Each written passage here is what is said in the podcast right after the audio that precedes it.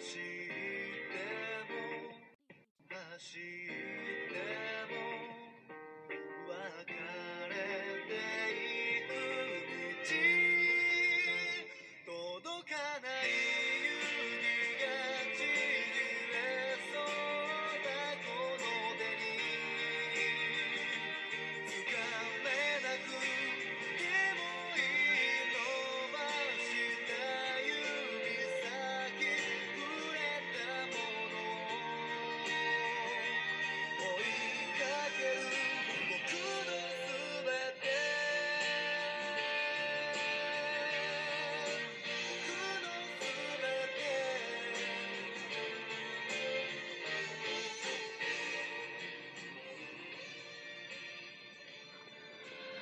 这首歌是出自嗯二零零七年的一部电影，叫《柠檬时期》，是由盐田由纪导演和编导的。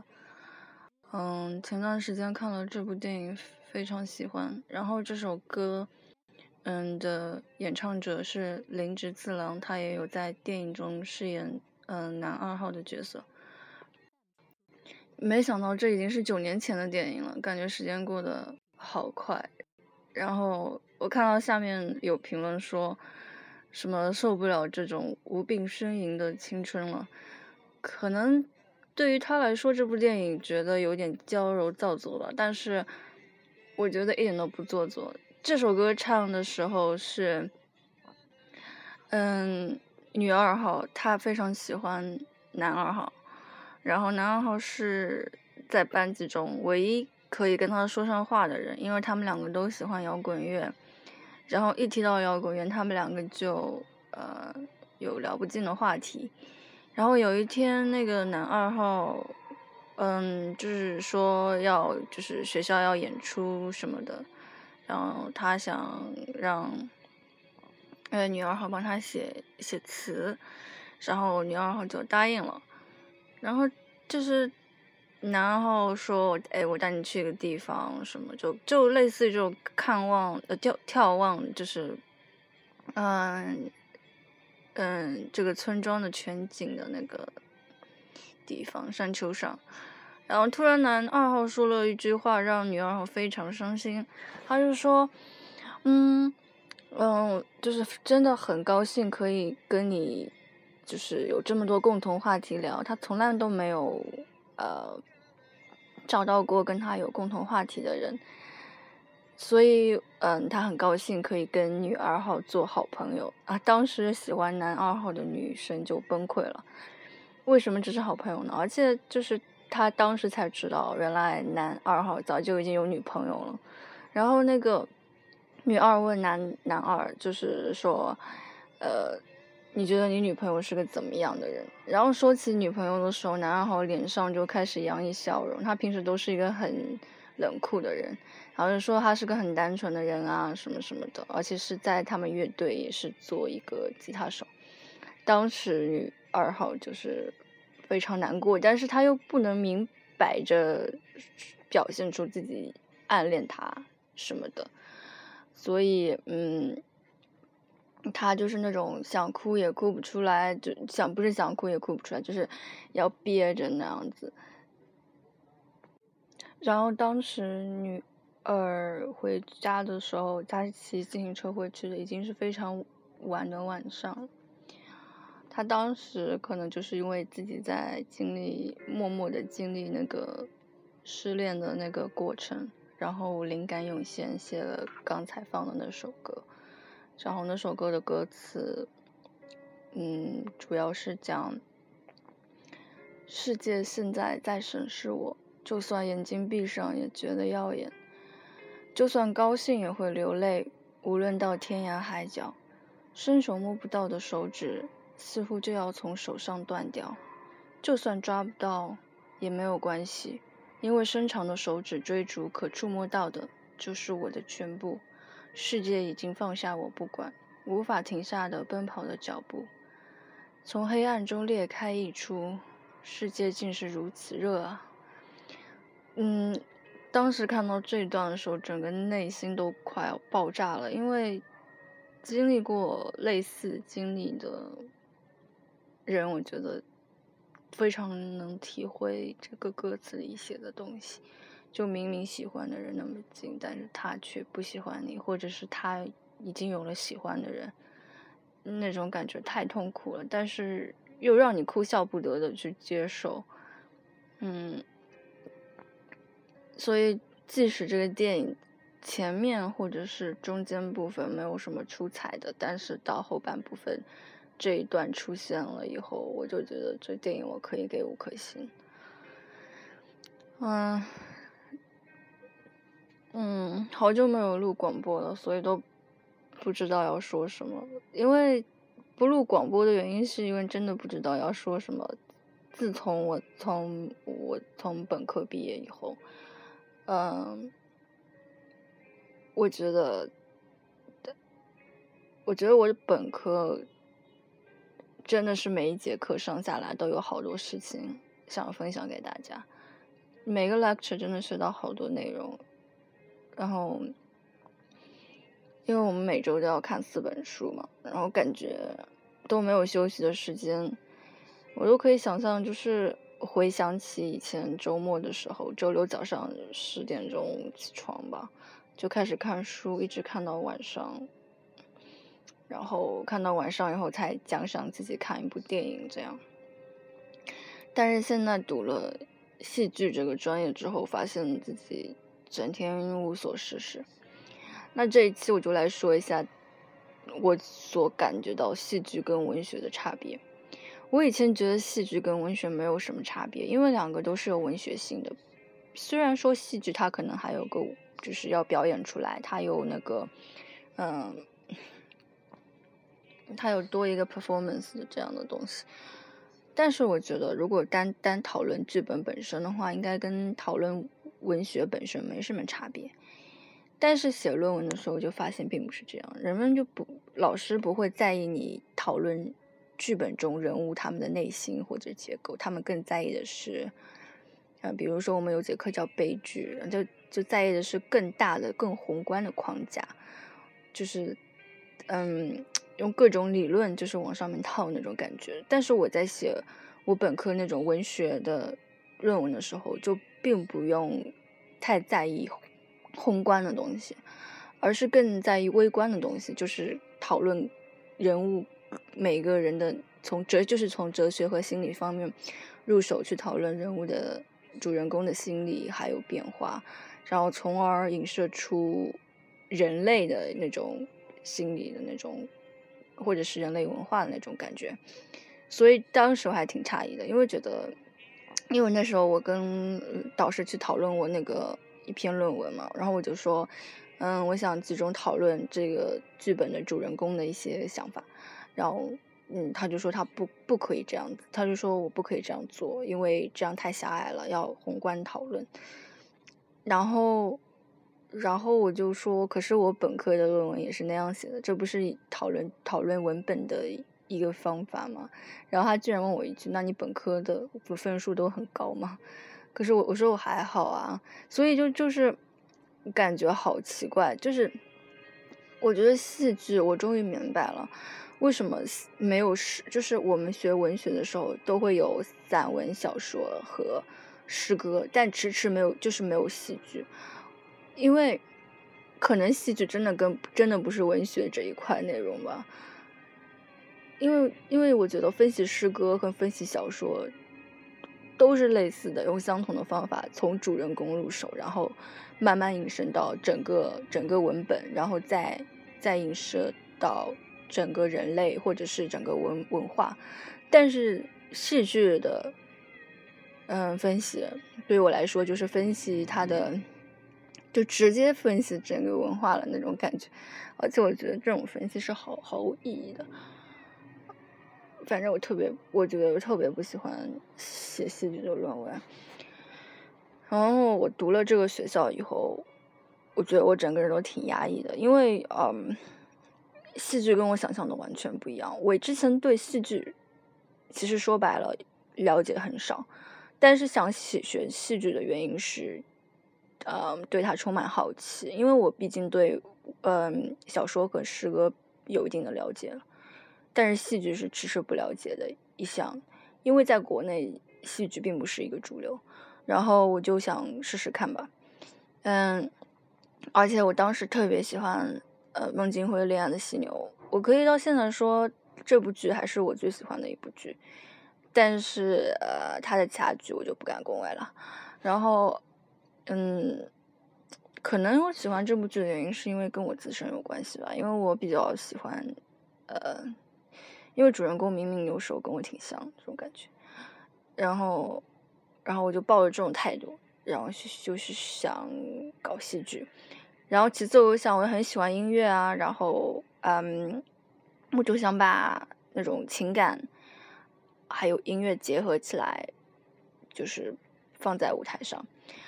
其实我当时本来是想选电影的，但是后来想电影那个操作好麻烦，那我就先从戏剧开始好了。反正我觉得对我来说都差不多。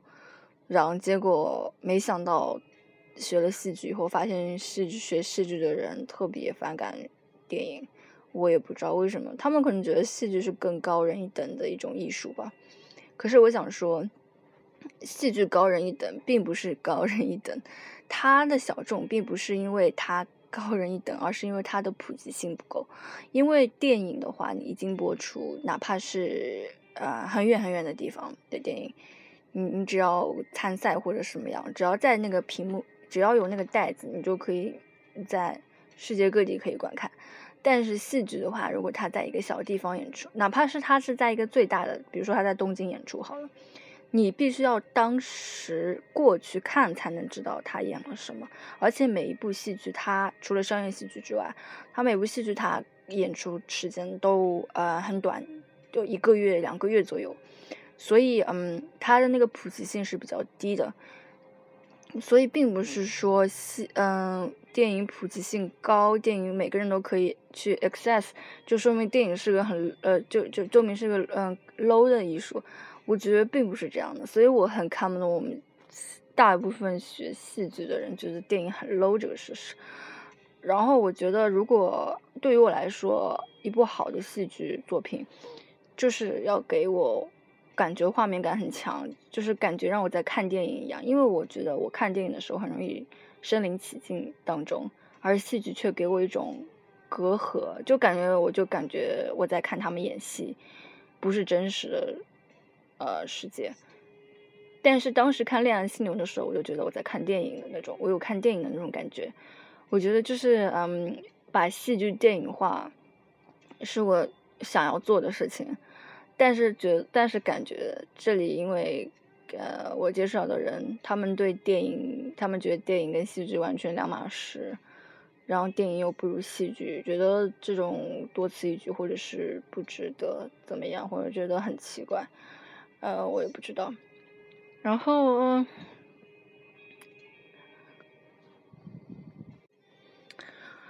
然后那个时候我心情非常不好，就是。第一学期的时候，因为我觉得我上课根本就没有学到什么东西，上课完全就是在浪费时间。嗯，学的东西完全就可以自学，我不必要说，嗯，我考我读了个本科，我要研究生毕业了，我我我读了个本科，我有资格去学研究生这个课程，完全没有这种感觉。我觉得甚至我没有读本科，我也可以学这个专业，所以这个没有没有给我带来任何进步的。或者知识，新知识的感觉，然后那时候很难过，都，然后都有一种想读第二个 PhD，呃，想读第二个那个 Master 的想法，因为我我那时候挺想读哲学的，因为当时我本科的论文大部分都是以哲学和心理学入手的，然后啊，我就在纠结要读哲学还是心理学，然后我当时就去找了我嗯大学本科最喜欢的一个导师，他是一个历史学家，然后人也超好的，然后我就去找他，我想让他做，我当时是这么想的。如果 master 不能读不了，我就去读个 PhD 好了，然后直接读哲学的 PhD。然后我去问他，他就说他要他要退休了，他不能做我的那个 PhD 导师。然后当时想想还挺可惜的，但但他就跟我说，他说让我读第二个 master 没有任何意义啊，就是也就 master 英国 master 嘛，一年时间，我写几篇 essay 就毕业了，可能也学不到任何东西，所以他就鼓励我直接读 PhD。可是我就跟他说，我感兴趣的话题就是关于 self consciousness 的东西嘛，嗯，但是我只有一个大框架就是。跟 self consciousness 有关系，但是我并没有想好要研究怎么样的课题，所以当时也超级迷茫。然后他问我要不要回国读 PhD，我当时说回国读 PhD，那我还要读那个，嗯，什么马哲乱七八糟的东西，然后我也不知道国内他们 PhD 是怎么搞的，然后当时就很烦，然后。对，然后那次还跟他吐槽我的学校，我就跟他说，我真的好失望啊，来到这个学校，就觉得自己什么都没有学到。然后，然后我那老师也超搞笑的，他说我们学校就是 Kings，有有有一个老师是，就是我们学校是没有 drama 这门这门课的，但是有有一个有有有个 course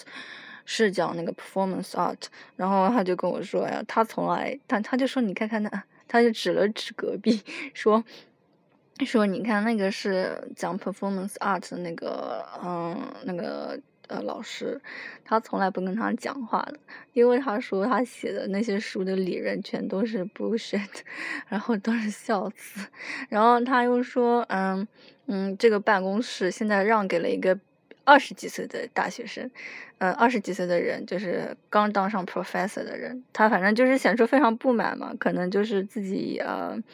自己可能。好一段时，就是费了好大劲才当上 professor，居然一个二十几岁的人就取代了他，嗯，反正当时跟他讲话，他也是蛮有意思的，他就觉得我可惜吧，然后，嗯，当时他的意见是让我直接去读 PhD，但是在英国读文科 PhD 的问题就在于 funding 不是很很好，他就说，因为，嗯，这种。我现现在想想也是，文科其实你再研究也研究不出个什么东西来，就是打嘴炮。然后，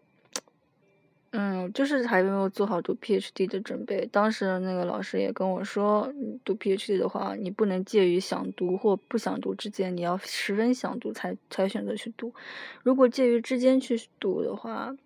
很容易中途会放弃的，因为他说 PhD。嗯，说是说三年，起码你要四年读下来。这期间你的同学都已经工作了，然后你还在这边搞学术，半工作半学习的状态。就是他说你能承受这样的事实吗？那么想想也是。然后后来，呃，我们我们学校有有一个女士，就是有嘉宾过来，她是个 PhD，她就说她选择读 PhD 的原因是不想接触社会。嗯，这也是读 PhD 这样也是一个不错的选择。嗯，但是再花四年时间在学术上，其实说白了，我也不是一个很擅长写论文的人，但是我还是挺喜欢学习的。唉，其实我觉得再读一个本科是更好，因为我觉得这边的本科真的可以学到很多东西，但是一上了研究生就觉得。整个人都空荡荡的，而且我自己从来没有发现，原来戏剧界的，嗯，怎么说，戏剧戏剧界太闲充了吧？我觉得。然后一想到我自己虽然是这个专业毕业的，但是什么人都不认识，出来毕业之后。嗯，我不可能跟别人说，跟跟一群人说我我要帮你们导戏什么的，嗯，毕竟我一个人都不认识嘛，感觉这让我一个人都不认识，我我搞戏剧实在是太难搞了。还有就是说，国内没有像英国这边有签约的那种。剧作家就是这边的剧院，每一个剧院他都会签约五个剧作家的样子，然后剧作家就给这个剧院写剧本。国内好像没有这样子，因为国内戏剧本来就不是很发达，然后那种戏剧好像大部分都是国外引进的，也很少有自己的戏剧。所以你跟 如果我去跟那个剧人说，哎，我想做你们剧那个剧的那个剧作家，签约剧作家，我觉得大家那个剧院会觉得我有病吧，嗯。嗯，所以我觉得戏剧这个东西真的好尴尬。我我现在觉得戏剧这个东西真的是不属于文学范畴里面，因为我觉得文学对于我来说是一个很个人、私有化的，或者是很可以说很中二的一个东西。但是戏剧我就觉得是一个现充，但是伪装成中二的样子。我现在是这么觉得。嗯，有钱人玩的东西嘛，嗯。感觉好像不太适合我，嗯，但是我还挺喜欢，嗯，嗯，Sir Sir Sarah Kane 的，我想大家应该很多人都喜欢他吧，但是，嗯，就挺喜欢他写的东西的，就那种病态的那种，挺喜欢的，嗯，不过他说他当时在读，他当时是读了戏剧专业之后就。中途放弃，他就说这个专业再读下去，差点毁了他的嗯剧作家的那个身份。想想也是挺有道理的，嗯。然后再说说我们这个戏，它还有一个表演的那个就是肢体的那种课程。嗯，说实话，这课程对我来说也没什么帮助，但是让我意识到了一件事情。但是这个事情，我其实没学这个课之前就意识到，其实演员啊，每个人都可以当演员，就是只要把他内心的那种成封闭起来的那种内心世界、内心舞台，鼓励他释放出来，就是一个好演员。所以我觉得，嗯，其实你说这个人演技好，演技不好，没什么大不了的，就是。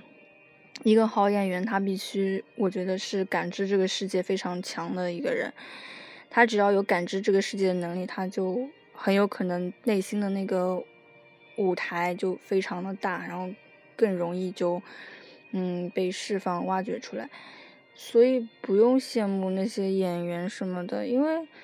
我如果以后导剧的话，我也不一定会找演员。我觉得我会找那种。自我意识非常强烈的人，因为我觉得他们都是天生的演员，而且，嗯，很容易会给你带来意想不到惊喜。嗯，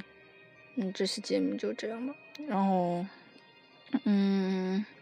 让我想到下一期的那个话题再说。话说，我可能下一期会采访一个在台湾交换的一个女生，然后跟她讨论，嗯，听听她说。台湾跟大陆的差别吧，当然是这文化方面的，嗯，拜拜。